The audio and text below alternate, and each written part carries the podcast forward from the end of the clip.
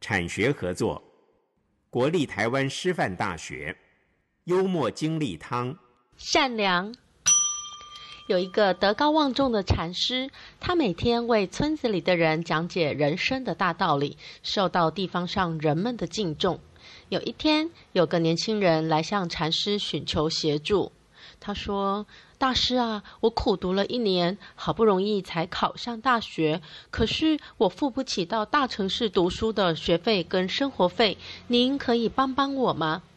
从小看着他长大的禅师点点头，心想每个月帮忙这个年轻人付点生活开销，赞助他专心上学，我还是有能力做得到的。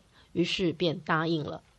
禅师一帮就是四年，年轻人在大学里求学很顺利。当他到了大四时，发现身边优秀的同学都忙着准备出国，于是他有了更高的目标。他也决定试试看申请国外的一流研究所。成绩优秀的他果然很快收到了录取通知，于是他又回来找禅师，希望禅师可以赞助他出国。可是，一年至少两百万的开销，不要说禅师自己口袋里没有，就算把整间寺庙抵押变卖，可能也抵不上年轻人读研究所的数年开销。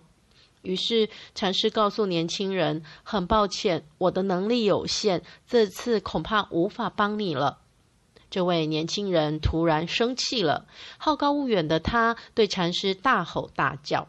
都是你害的，是你鼓励我求学，是你让我有更大的梦想。现在你竟然袖手旁观，不愿意为我负责了吗？禅师平静地点点头说：“过去的确是我不好，那么我现在就负责的，请你打消这一个念头，开始学习为自己的人生买单吧。”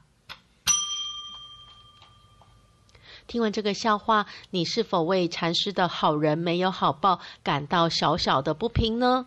生活中的我们都知道善良是美德，对人要和善呐、啊。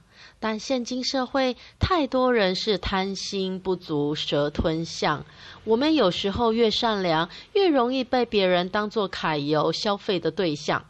从这个笑话可以领悟到，当一个人饥寒交迫的时候，你给他一碗饭，就是解决了他的大问题，他会感恩不尽。但是如果你不断的施舍，他就会觉得一切来得理所当然。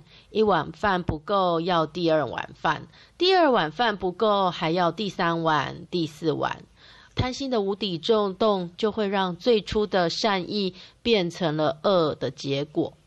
禅师的遭遇说明了君子坦荡荡，小人长戚戚。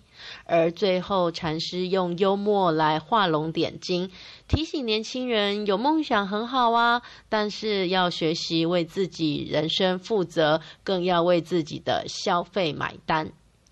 这个原则也说明了，当我们向世界传达善意时，更要坚定地守护自己的原则。保持善心是一点都没有错的，但绝不能失去底线，反而助长的恶。有棱角的善良才是真正的善良。没有锋芒、没有棱角的人，很难在这个现实的世界走得更长更远，承担更大的责任。有了智慧和原则，我们的善良才会充满改变世界的力量哦。